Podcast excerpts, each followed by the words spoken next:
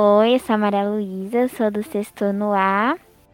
Oi, aqui é o professor Evandro Luiz, sou professor de Maker barra Robótica da oficina.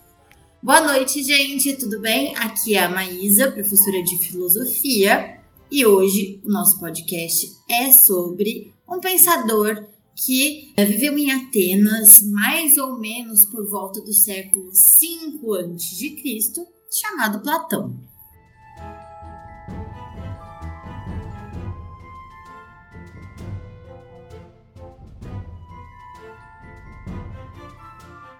Platão, como eu já disse, né, viveu mais ou menos por volta aí do século 5 antes de Cristo, nasceu em Atenas, então ele era um cidadão ateniense com direitos políticos, né? Isso era muito importante naquele período.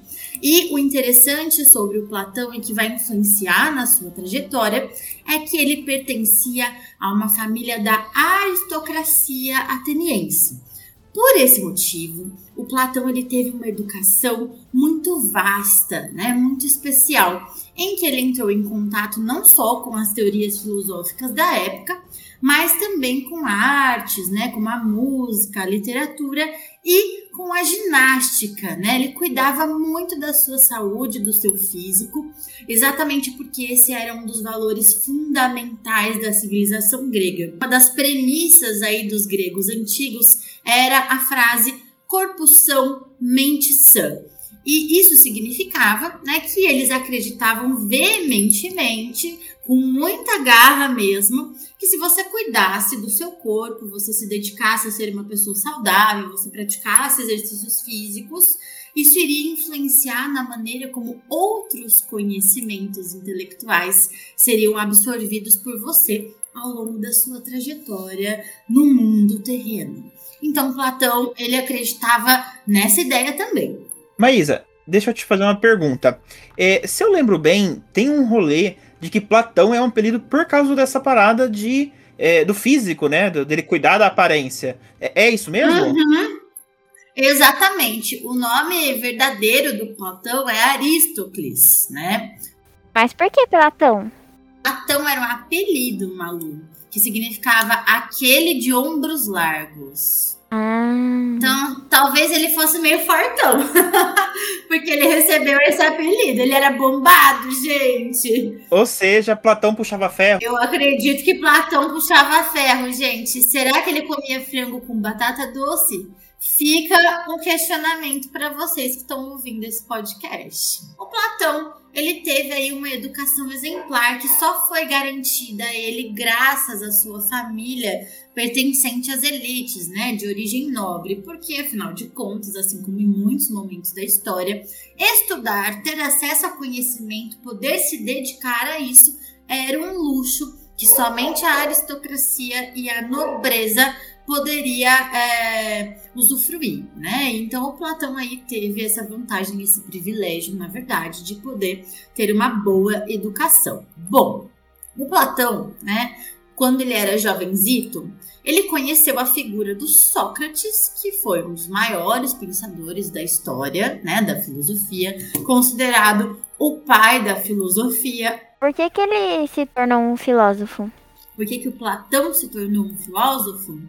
É. Bom, é o seguinte, né? A filosofia, assim como outras áreas do conhecimento, como a astronomia, a matemática, a geometria, né, a literatura, eram áreas do conhecimento que eram todas interligadas. Tudo era filosofia, na verdade, né? Não havia uma divisão explícita entre as matérias. Então, quem tinha interesse, por exemplo, em seguir uma profissão voltada, né, à intelectualidade, a estudar, a aprender mais sobre o mundo, a desvendar mistérios relacionados ao funcionamento da natureza, do universo, né, a pensar sobre a mente humana, todas as pessoas que tinham esses interesses acabavam se voltando para o estudo da filosofia, né? E o Platão, ele era um intelectual, ele tinha esses interesses. Então, por isso ele resolveu ser um filósofo. Além, obviamente, da super influência do Sócrates na sua vida, como eu já vou contar para vocês. Ele conheceu, quando ele era jovenzito, a figura do Sócrates e ele se tornou um discípulo de Sócrates. Sócrates, ele tinha vários alunos, né, vários discípulos que enxergavam nele uma figura admirável, com muita sabedoria e que despertava nessas pessoas a reflexão filosófica a respeito do mundo, né? E o Platão, ele é considerado pelos historiadores da filosofia como o discípulo mais famoso do Sócrates, o seu aluno mais célebre, e foi inspirado no seu mestre que ele resolveu se dedicar, né, a dois temas muito importantes para a filosofia em geral até hoje. A questão do conhecimento humano, né? De como a gente adquire conhecimento, onde é que está esse tal de conhecimento verdadeiro, né? Como é que a gente pode saber a verdade a respeito do mundo? Essa era uma dúvida muito pertinente para o Platão.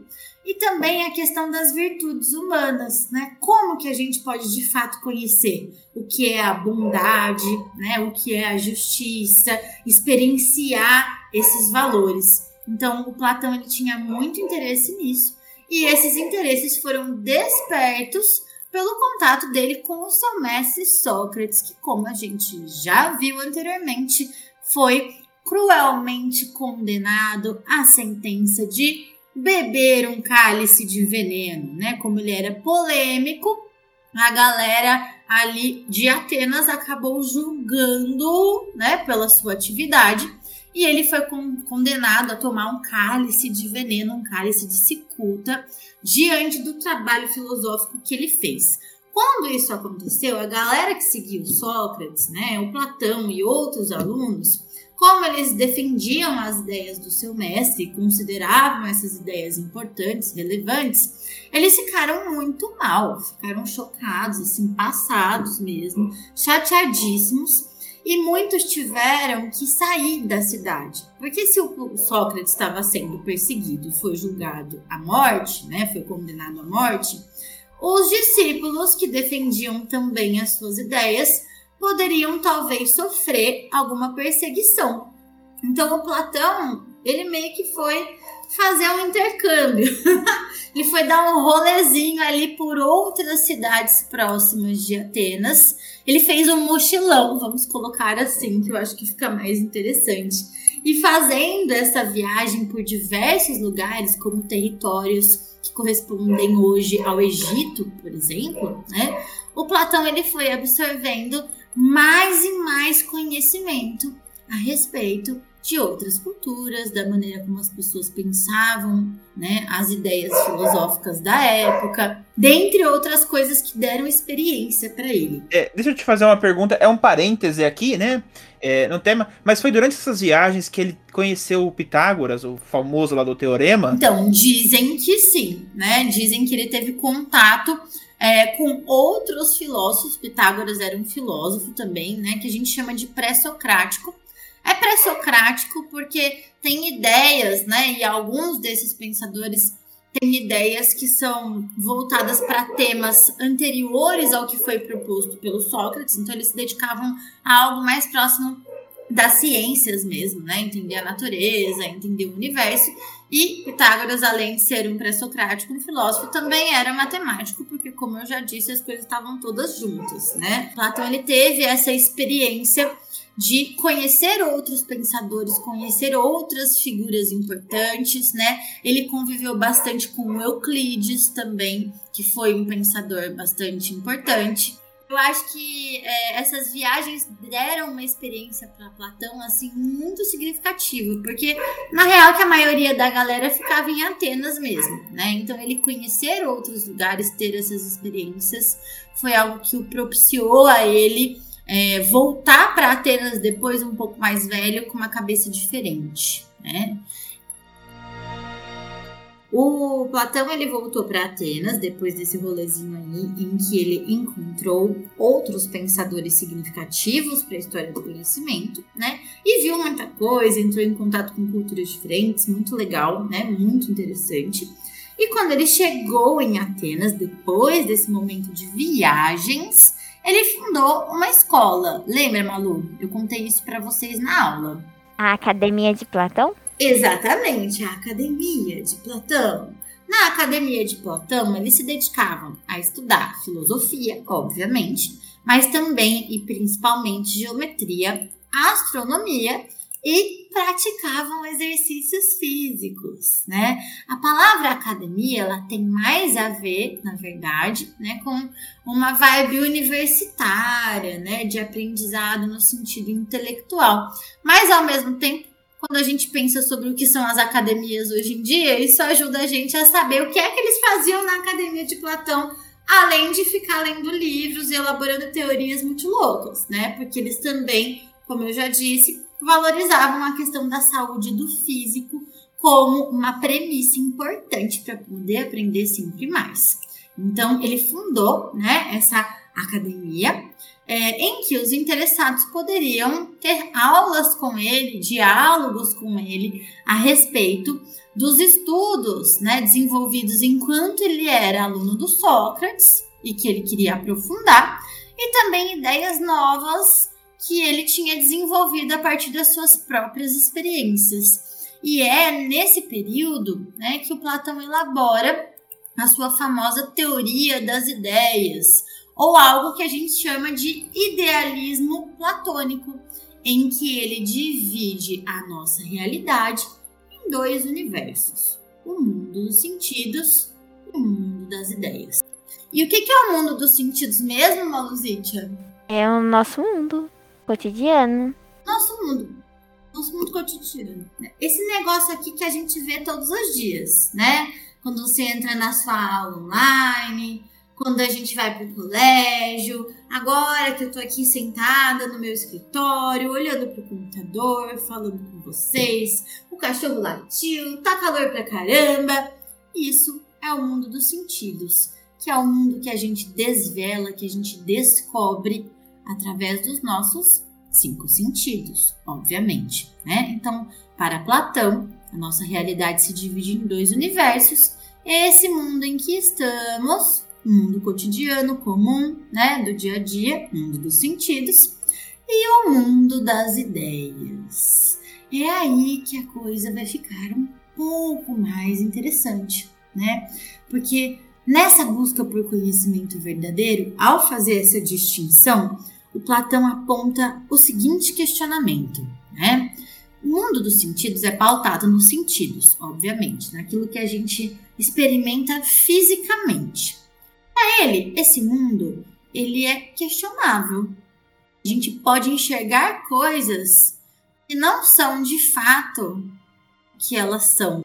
Os seus sentidos, né? A sua visão, o seu paladar, o seu olfato, o seu tato, a sua audição a sua forma de conhecer este mundo cotidiano. Só que o Platão ele acha que os sentidos são enganosos, né? Que nem sempre o que a gente vê e escuta, né? Aquilo que outra pessoa fala pra gente é de fato a realidade, né? Ele acha que às vezes a gente pode se confundir com as coisas, né? Que os nossos sentidos eles nos oferecem sim conhecimento, mas que esse conhecimento é muito básico, muito pequenininho perto do conhecimento verdadeiro, que na verdade está em outro lugar. Em que lugar será que Platão achava que o conhecimento verdadeiro estava guardado?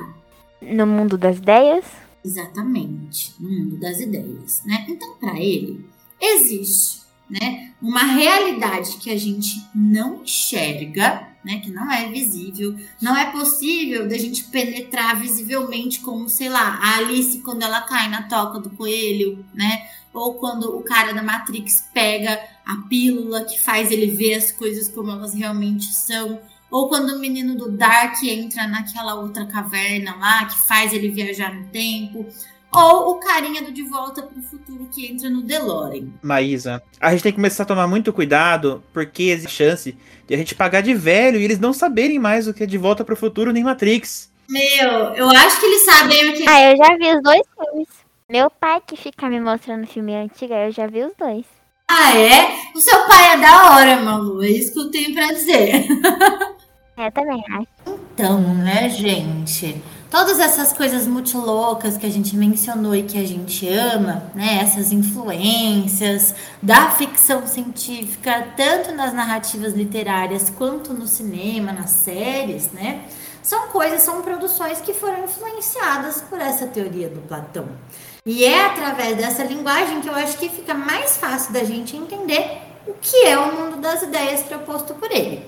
Então, como eu estava falando, o mundo das ideias esta realidade paralela que a gente não vê e não sente, né, com nenhum dos outros nossos sentidos, mas que contém, segundo esse filósofo, conhecimento verdadeiro a respeito das coisas. Eu vou dar um exemplo agora que talvez seja um pouco complexo, mas acho que vai ajudar a entender. O Platão, ele defendia a seguinte ideia, né? Que nós, seres humanos, o nosso corpo, a nossa parte física, né? Aquilo que a gente percebe com os nossos sentidos, uma hora vai acabar, né? A gente nasce tal, enquanto bebezinhos, crescemos, nos desenvolvemos, aprendemos um monte de coisa, mas em algum momento todo mundo vai morrer. Só que para Platão, o corpo, ele morre, né? Ele deixa de existir. Mas as ideias não. As ideias permanecem, né? Ou através de um conhecimento que é passado para outras pessoas, ou através daquilo que os gregos antigos chamavam de alma. A alma, quando a gente escuta essa palavra, né, no nosso dia a dia, ela parece ter uma referência assim a algo meio espiritual, né? Mas mais conectado com os fantasmas, com uma coisa meio misteriosa, ou com religiões, né? Mas para os gregos antigos, alma era sinônimo de uh, razão, consciência, né? Então, Platão ele acreditava que todos os indivíduos tinham uma alma nesse sentido, né? Uma razão, uma consciência. E para ele, esse mundo das ideias, né? Era um lugar de onde havia vindo né, todas as almas das pessoas que estão presentes no mundo dos sentidos. Então a Maísa, antes de ter um corpício, que vai para a escola, dá aula para vocês, né? Come um lanche gostoso, sente calor e etc. Ela um dia foi apenas uma alma que estava lá no mundo das ideias, de bobeira, né? Assim como muitas outras almas de outras pessoas. Estando lá no mundo das ideias de bobeira, antes de eu vir para esse mundo físico, eu entrei em contato com ideias. Afinal de contas, o mundo das ideias é feito de ideias, né? E essas ideias, elas são perfeitas, elas são eternas, elas são maravilhosas, elas são incríveis e elas oferecem para gente todo o conhecimento a respeito do mundo. Então, o conhecimento verdadeiro para Platão, ele é traduzido por essas ideias contidas no mundo das ideias, né? Então, a ideia, por exemplo, de cachorro fica no mundo das ideias. A ideia de mulher no mundo das ideias. A ideia de caneca no mundo das ideias.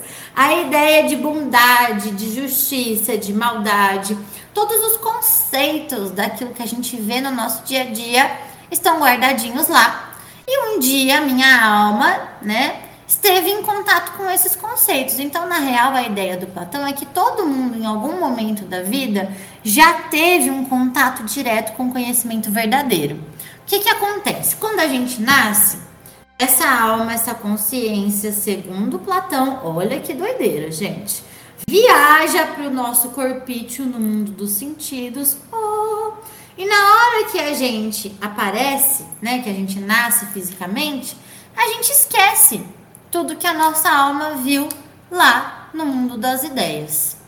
E aí o nosso papel nesse mundo aqui, né, dos sentidos, para buscar conhecimento verdadeiro, é tentar relembrar das coisas que um dia a nossa alma já viu no mundo das ideias. Todas as almas um dia estiveram lá no mundo das ideias, flutuando uhul, junto com todo o conhecimento verdadeiro que existe. Mas, Maísa, nesse mundo das ideias aí do Platão, que é um cara que viveu na antiguidade grega, né? Tem, sei lá, computador? Tem o conceito computador, a ideia computador? Tem a ideia smartphone? Tem a ideia internet, né? Tem a ideia inteligência artificial, por exemplo. Então, se a gente for pensar de acordo com Platão, sim, né? Porque ele acredita que todas as coisas possíveis de serem conhecidas verdadeiramente estão lá, né? Então seria um universo atemporal além de tudo, porque a gente conseguiria acessar ele, entendeu? E conhecer todas as coisas a respeito de tudo o que já foi criado ou ainda vai ser no mundo dos sentidos. Se isso faz sentido pra gente ou não, aí já é uma outra coisa né? E também é bem questionável. Olha que louco. O Platão ele teve um aluno, porque ele sempre tem alunos, tá, gente? Vamos lembrar que ele era um professor de uma faculdade, né? De uma escola de filosofia, exatamente. Ele teve um aluno chamado Aristóteles, que depois dele foi muito importante, é um nome famoso também dentro da história da filosofia. E o Aristóteles, ele pensava o oposto do Platão. Para ele, o mundo dos sentidos é realmente o lugar de onde podemos ter conhecimento a respeito das coisas. Não tem esse rolê aí de universo paralelo, de mundo das ideias, né, de alma, de relembrar. Para ele isso não fazia sentido nenhum. Aristóteles as coisas elas eram como a gente vê, né? E esse é o jeito da gente conhecer as coisas. Segundo Platão, a nossa vida na Terra é a gente correr atrás desse conhecimento que um dia a gente teve, né? Essa é a missão que nós temos, segundo ele. Quem quiser encontrar conhecimento verdadeiro de verdade, vai ter que se esforçar muito para ajudar a sua alma, a sua consciência a relembrar das paradas que um dia a gente já soube, mas esqueceu. Esqueceu por quê? Então, porque ele acredita que na hora que a nossa alma viaja para o nosso corpo, né, sai do mundo das ideias e vem para esse mundo dos sentidos, nesse processo ela esquece. Gente, vou deixar aí uma, uma pergunta para vocês. E aí, depois, quem ouvir esse podcast pode tentar me responder em um outro momento. É para vocês pensarem, né? Por que é que, ó, depois de ouvir toda essa explicação, né? que a gente conversou, todo esse bate-papo sobre a teoria das ideias, sobre esses conceitos muito loucos do Platão, o cara de ombros largos, né? Por que é que a gente às vezes usa a expressão amor platônico? Fica a pergunta. Maravilha, fica no ar aí essa pergunta para nós pensarmos durante a semana. Gente, foi maravilhoso. Eu queria muito agradecer a sua presença, Maísa, também para você, Malu, para você que ouviu até agora. E dê uma olhada no nosso feed pelos outros episódios. Temos programas de diversas matérias diferentes. Obrigada por ouvirem até aqui. Foi muito legal, muito obrigada, né? Ansiosa aí para ouvir os outros podcasts também que virão pela frente. Até mais. É isso, gente. Muito obrigado e tchau, tchau.